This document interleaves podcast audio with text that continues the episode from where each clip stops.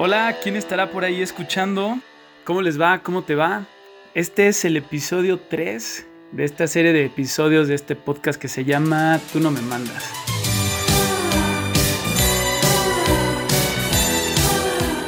Que bueno, al final lo que queremos hacer, lo que quiero hacer es compartir información, compartir música, experiencias, datos, un poco de todo para pues darle a, nuestra almita, a nuestra mente, a nuestro corazón un montón de, de cosas para que con todo eso puedan guiarse y mandar el ritmo de su vida, de sus decisiones o no. Y, bueno, quise ser tantito filosófico, pero bueno, la cosa es echar eh, chalecito, platiquita, pasarla bien un ratito. Vaya, esto es una cuestión de compartir información. Una de esas ustedes me escriben y me dicen, oye, ¿sabes qué? Nos latería que hablaras de X o Y, con todo gusto, al final les comparto mis redes y bueno, pues ahí está. La cosa es fluir pues. Y ocurre que he tenido poco chance de, de, sentarme o de estar escuchando la música que, que realmente me gusta, que realmente me, me, me mueve.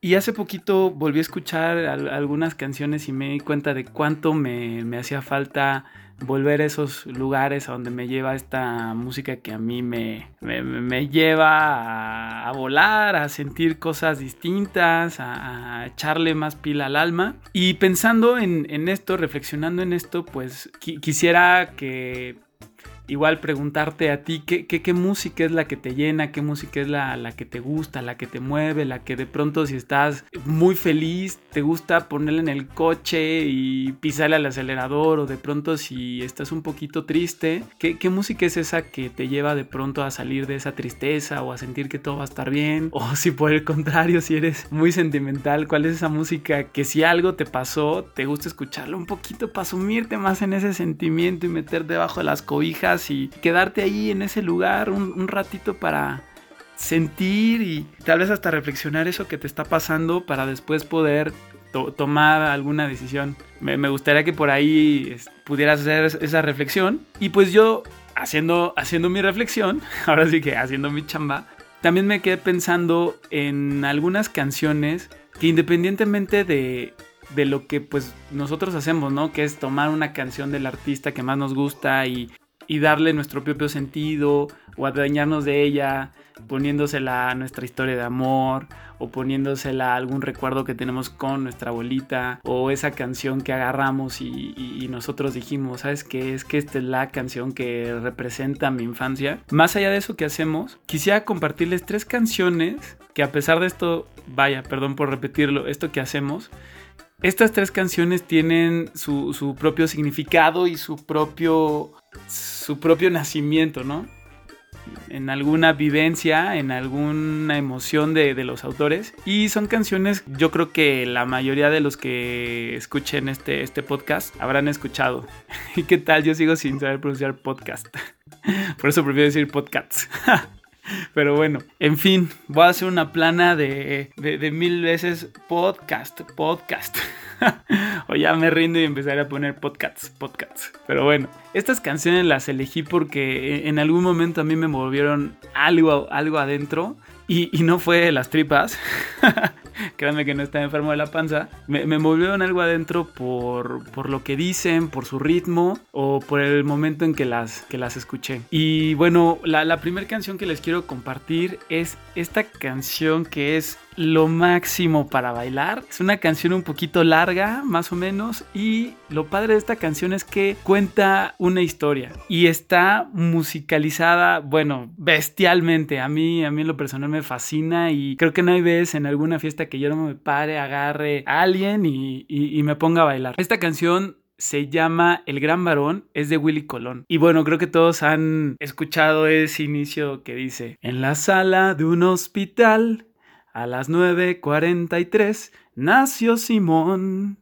¿Saben? Es deliciosa esa canción. Y bueno, es una canción conocida en toda América Latina y yo creo que más allá, pero prefiero no decir más porque si no alguien me va a decir, no, esa canción no se escucha en Zimbabue. Entonces mejor ahí la dejamos, pero vaya, que se escuche en toda América Latina creo que es hace que esa canción sea muy importante y fue una canción muy importante en la carrera de Willy Colón. Él mismo dice que es una canción que a él le hace que las disqueras lo volteen y le den toda la credibilidad de que es alguien que puede, puede solo, porque él siempre había estado un poquito utilizando como muletas, él lo dice en una entrevista a Héctor Lavoe y a Rubén Blades.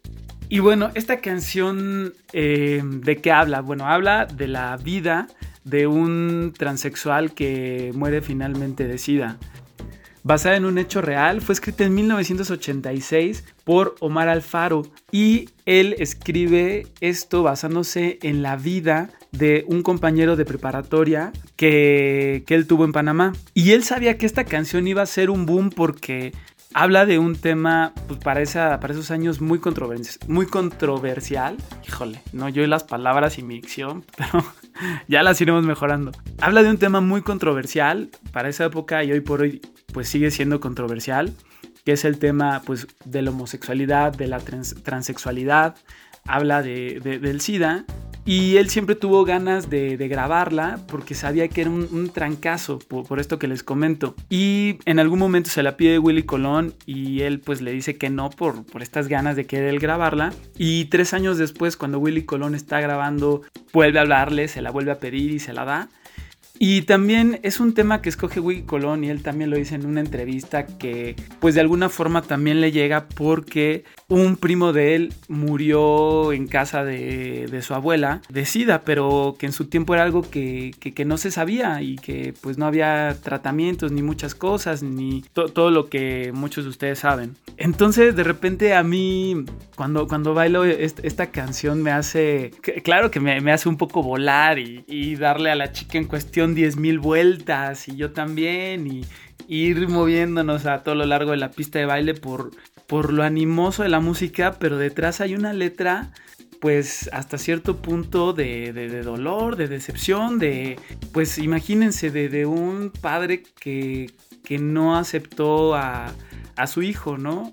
Y, y, tiene, si hacemos la radiografía de esta canción, tiene, tiene un montón de, de, lecciones o de mensajes o, de dichos que, vale la pena de pronto detenernos a escuchar, ¿no? Vaya, no quiero hacer que todas sus canciones ustedes las desmenucen y esto, pero, pero me parece un, buen ejercicio este de, de, pronto que tiene esta frase que dice, fue criado como, como los demás, con mano dura y con severidad nunca opinó. ¿Saben cuántos de nosotros, de ustedes, eh, hemos o han sido criados con, mucha severidad, ¿no? De pronto donde cada cosa que hacen no tiene la aprobación de sus papás, de sus tíos, de la familia. Cada acto, cada pasito que dan es, es una crítica tras crítica tras crítica. Que esa severidad con el tiempo pues puede volverse eh, una dureza que al ya no tener a esa persona que fue tan dura con nosotros, pues una dureza de nosotros mismos con nosotros.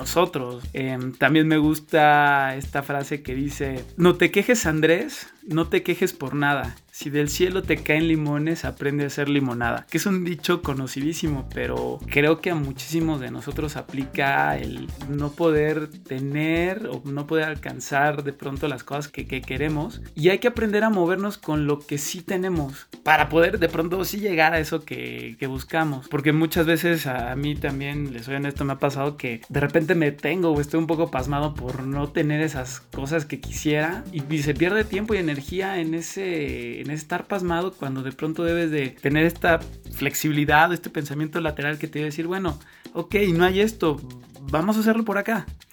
Y pues bueno, esa es esta canción que si nunca la has escuchado de verdad, escúchala. Aquí te dejo unos 5 segunditos, un pedacito. Y pues obviamente hubo muchas críticas en su momento de esa canción. Hubo críticas por parte de la, de la iglesia. Y también hubo críticas también por algunas personas de la comunidad, otra vez a practicar este, dicción, de la comunidad LGBTI, porque hay una frase que dice, eh, no se puede corregir a la naturaleza, palo que nace doblado, jamás su tronco endereza. Porque decían, oye, pues nosotros no somos palo doblado, pero más bien eh, esa parte yo creo que habla de pues que no todos los palos o no todas las cosas son iguales y pues la naturaleza no se corrige y si el palo es derechito, doblado, azul, café, verde, rojo, gris, en fin, pues así va a ser para toda la vida. Pero bueno, les dejo aquí unos minutitos de esta canción para que, para que la vayan disfrutando y en serio búsquenla porque es, es pura sabrosura.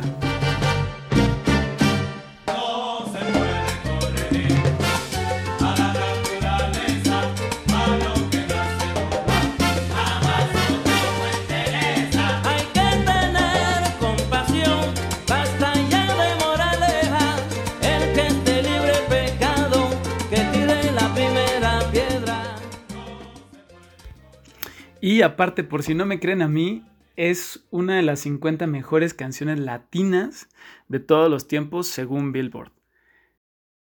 La siguiente canción que les quiero platicar, para mí es un rolo, no, no, no, no, porque habla acerca de cuando estás lejos de tu tierra, cuando lamentablemente por una u otra razón no puedes volver y cuando sientes este añoranza de estar ahí y recuerdas esos lugares donde creciste, e-, ese cielo, esa tierra, tu familia, vaya, te, te, dan ganas de llorar, pero de, desde el corazón. Esta canción se llama Por si acaso no regreso de Celia Cruz y miren, aquí les pongo este pedacito para todos los que no la conozcan. Si acaso no regreso, yo me llevo tu bandera, lamentando que mis ojos liberada no te vieran. Y bueno, esta canción tiene mucho significado y, mucho sentido, sobre todo que la cante Celia Cruz por la historia de vida tan fuerte que ella tiene. Ella, como saben, haciendo tantito, tantito historia sobre ella, nace y crece en Cuba y ella pues en un principio a ser maestra porque eso era lo que quería que, fuera su padre, pero ella realmente en su corazón y en su alma le, le dictaba que ella quería ser cantante y dedicarse a esta música que le jalaba tanto el corazón de estos ritmos africanos, eh, bueno, que finalmente ya en, Cuba empieza a tener sus propios nombres como son cubano, son montuno, este, guaracha, en fin, antes de llamarse propiamente salsa. Y pues finalmente ella no me la mandan, porque siguió esa ese corazón, esa intuición que ella tenía acerca de lo que quería realmente hacer con su vida. Y pues en este caminar de, de convertirse en esta gran artista, pues le pasan muchas cosas. Eh, entre ellas, pues una, una, historia de, pues podríamos llamarlo eh, enfrentamientos, porque bueno, recordemos que ella en ese tiempo estaba viviendo el régimen de Fidel Castro, con el cual ella no estaba muy de acuerdo. ¿Y qué pasa? Que él, al ella no estar de acuerdo, tuvo un par de, encuentros donde no resultaron del todo bien, por decirlo de alguna manera. Cuentan que en uno de ellos ella estaba cantando junto con un, un pianista y llegó a un lugar, a este lugar Fidel, y todo el mundo se abalanzó hacia la puerta y demás, y le piden a Celia Cruz que, vaya y que salude a, Fidel, ¿no? Y ella dice que a ella le pagaron por, por cantar y que ella, pues ese es su trabajo, que si Fidel quiere que, ella, los, ella la salude, pues que él se acerque. Claramente este saludo no ocurre. Y después, en otra ocasión, ella cantando en un teatro allá en Cuba, en, en un concierto donde había varios artistas, el, el, organizador les dice que va a haber una gran sorpresa y ella, pues un poquito con, esta intuición, eh, le llega el pensamiento de que seguramente era Fidel y le pide a, todos los músicos y a toda la gente que, ella conoce ahí que por favor si eh, le piden tocar burundanga pues que ellos digan que no tienen la partitura y que pues, realmente no se la saben y no la pueden tocar. Esto porque en ocasiones anteriores Fidel le había pedido que, tocara burundanga porque era una canción que le recordaba a él cuando eh, estaba en la sierra Celia Cruz se sube a cantar, recibe una ovación enorme y cuando baja del escenario se baja y se va y algo que le pedían a los artistas es que cuando bajaran saludaran a Fidel. Ella no lo hace y el organizador le dice, oye, eh, necesito que vayas a saludar a Fidel, si no, pues no, no te puedo pagar. Y ella dijo, si para recibir dinero tengo que rebajarme, entonces no lo quiero. Y se va y no lo saluda. Y bueno, esto sumado a, a muchas cosas más, pues hace que la relación entre Celia y Fidel no sea una, una buena relación y después de tiempo ella viaja a, México en 1960 para una serie de conciertos con la Sonora Matancera y ella mucho ya con este sentimiento de que quizás probablemente no volviera a, La Habana por todo lo que se veía venir con, este régimen. Y claro que ella le, dolía mucho dejar a, su familia, a su tierra, eh, no, por esta gira sino sabiendo el que tal vez no, no iba a poder volver. Tiempo después eh, su mamá se, se empieza a enfermar y recibe la noticia de que ella muere. Como todo hijo, claro, prepara todo para irse a verla y ella haciendo todo este papeleo, resulta que el gobierno cubano le niega la entrada al país. Esto para ella fue devastador porque no poder estar en el funeral de su madre fue un, gran golpe que, que ella la, la inunda de, rabia, ¿no? Al grado que se dice que ella jura no volver a pisar suelo cubano mientras esté el régimen de Fidel Castro. Y ella sigue adelante con, con este dolor y con el dolor de no poder ver a su familia. Claro que pues estaba en contacto con ella a través de llamadas, las cuales ella pues cuidaba mucho porque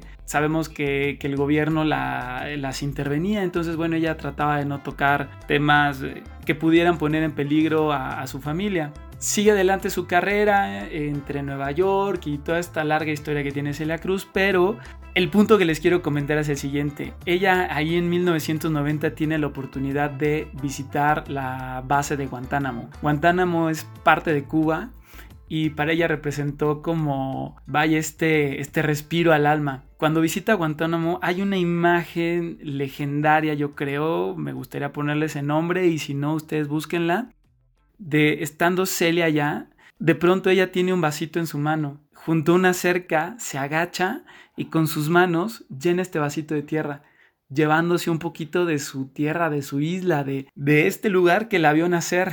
Ese día ella dio, un concierto y varias entrevistas y claramente se le ve que, bueno, con esta cuestión tan alegre y tan profesional que la caracterizaba, que ella estaba dando lo mejor de sí, pero no dejaba de notarse por detrás un sentimiento como de nostalgia, de impotencia, de que estando tan cerca y tan lejos no podía llegar a, a esa Habana que que, ella le hubiera gustado visitar, a su familia, a, tantos lugares que fueron suyos, ¿no? En su, en su juventud. Y, y bueno, ella ese día canta esta canción que se llama Cuando salí de Cuba, pero realmente donde yo creo que logra retratar ese dolor, esa, esa cuestión de no poder estar en tu tierra, es, es la canción de Por si acaso no regreso. Ella graba esta canción en el, en el 2000 y es una composición de Emilio Estefan y Angie Chirino y aunque ella no lo compuso, creo que su interpretación es lo que la hace que, bueno, a mí y creo que si ustedes la escuchan, los moverá a ustedes y todo aquel que esté lejos de,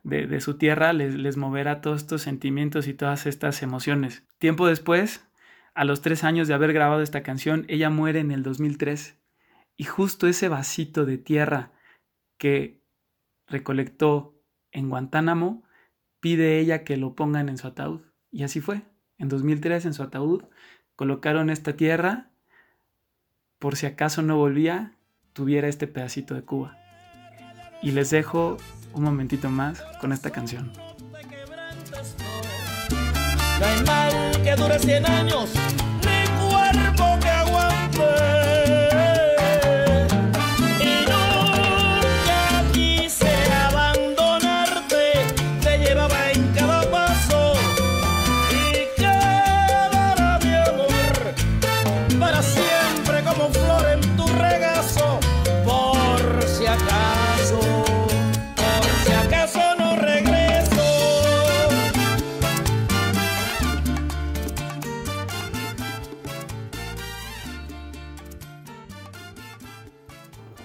Y pues, ¿qué les digo? Hay, tantas canciones que tienen tanta historia detrás, que a veces fueron accidentes, que a veces fueron eh, de pronto una inspiración de un momento y en una hora pudieron componer canciones súper populares, súper famosas. Pero bueno, si de pronto hay alguien que me escucha que, que de pronto siente un poco solo en lo que le... En Perdonen. Quise decir tanto a la vez que, se, me, se me lenguó la traba, pero el punto al que iba es que si alguien se siente ahorita un poquito solo o tal vez falta de empatía con algo que le esté pasando, créanme que siempre hay ya gente fuera que, que los entiende y que puede tal vez sin no sentir, porque es muy difícil sentir lo que cada persona está, está pasando, sí acercarse un poquito a la experiencia que cada uno está viviendo. Esta canción es también muy buena. Hay conciertos grabados donde la gente la corea que se llama Fabricando Fantasías. Les voy a poner este pedacito para quien no la conozca. Es de Tito Nieves y me gustaría que mientras la escuchan, para los que no la han escuchado y para los que sí, quisiera preguntarles a ustedes de qué se les hace una canción, o a qué les recuerda o a qué lo aplicarían en su vida.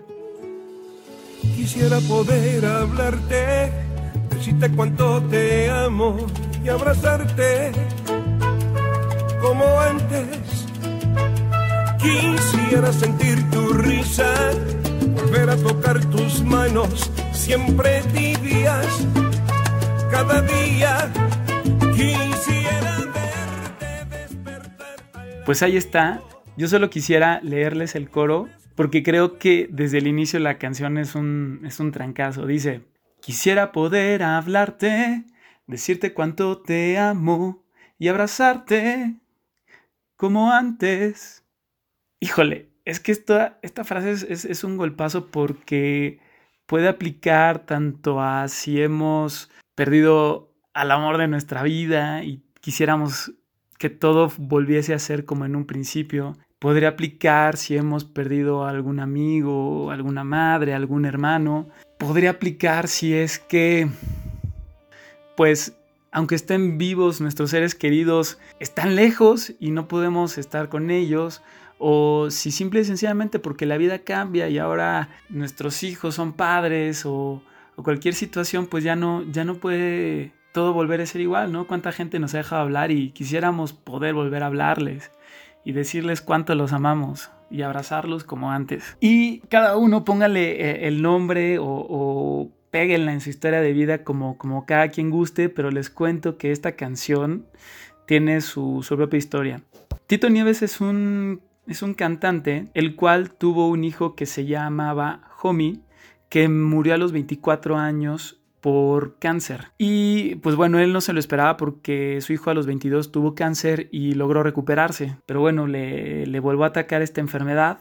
Y pues bueno, Tito cargaba muchas cosas en, en, en, su espalda porque él pues realmente cuenta que no fue tan buen padre porque bueno, él se divorció de su esposa y cuando tenía a sus hijos, a sus hijos pequeños, él era adicto y muchas veces no llegaba a las visitas, no les daba toda esa atención o todas estas cuestiones que, que pues los hijos merecen y necesitan y pues menos si, tienes un padre adicto. Y antes de morir, Homie le dijo a, a Tito que, que, lo perdonaba. Y pues bueno, una vez que, que fallece su hijo, le marca Jorge Luis Piloto, que es el autor de esta canción, y, y, le dice a Tito, oye, pues supe que tú quieres escuchar eh, algunas canciones, sé que tú quieres grabar algo, pues cuéntame cómo estás. Y Tito le dice, sí, sí. Eh, y Jorge le dice, oye, bueno, mira, te quiero compartir esta canción, ¿no? Y desde el primer coro contesta Tito, oye, oye, espera, esa canción es para, para mi hijo. Y el autor le dice, no. Y le dice, sí, claro que sí, es para mi hijo porque dice, porque habla, habla de lo que yo siento, habla, habla de él. Y pues Jorge le contesta, bueno, si así tú lo quieres, pues así será. Vivo en un mundo de mentiras, fabricando fantasías para no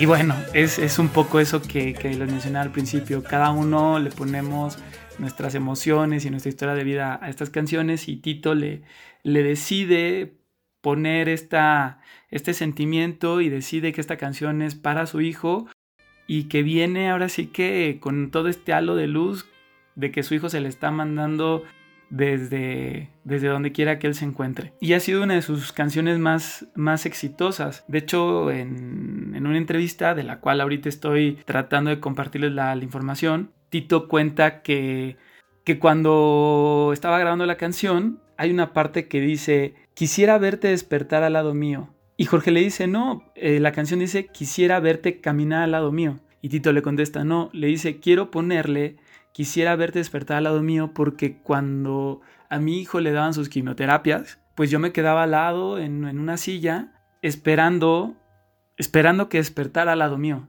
Entonces por eso deciden que, que se quede así. Más que entristecerlos, quisiera que eh, esta canción la tomen como la tomen como un acompañamiento a cualquiera que esté pasando por una situación difícil, de que pues sabemos y hay mucha más gente allá afuera que está padeciendo o que padeció muchas cosas y que sí se puede salir adelante. Por ejemplo, Tito Nieves logró hacer un, éxito de, un evento tan, tan doloroso para él que hasta en muchas fiestas se, baila y se, se escucha en conciertos, ¿no? Tratar de darle la vuelta y hacer que el sufrimiento, la pérdida o lo que sea malo que estamos pasando pues tenga un fruto positivo y no se quede en solo pérdida. Y pues bueno, ustedes creen que los voy a dejar así tristones, bajones de ánimo, pues no, no, no me lo voy a permitir.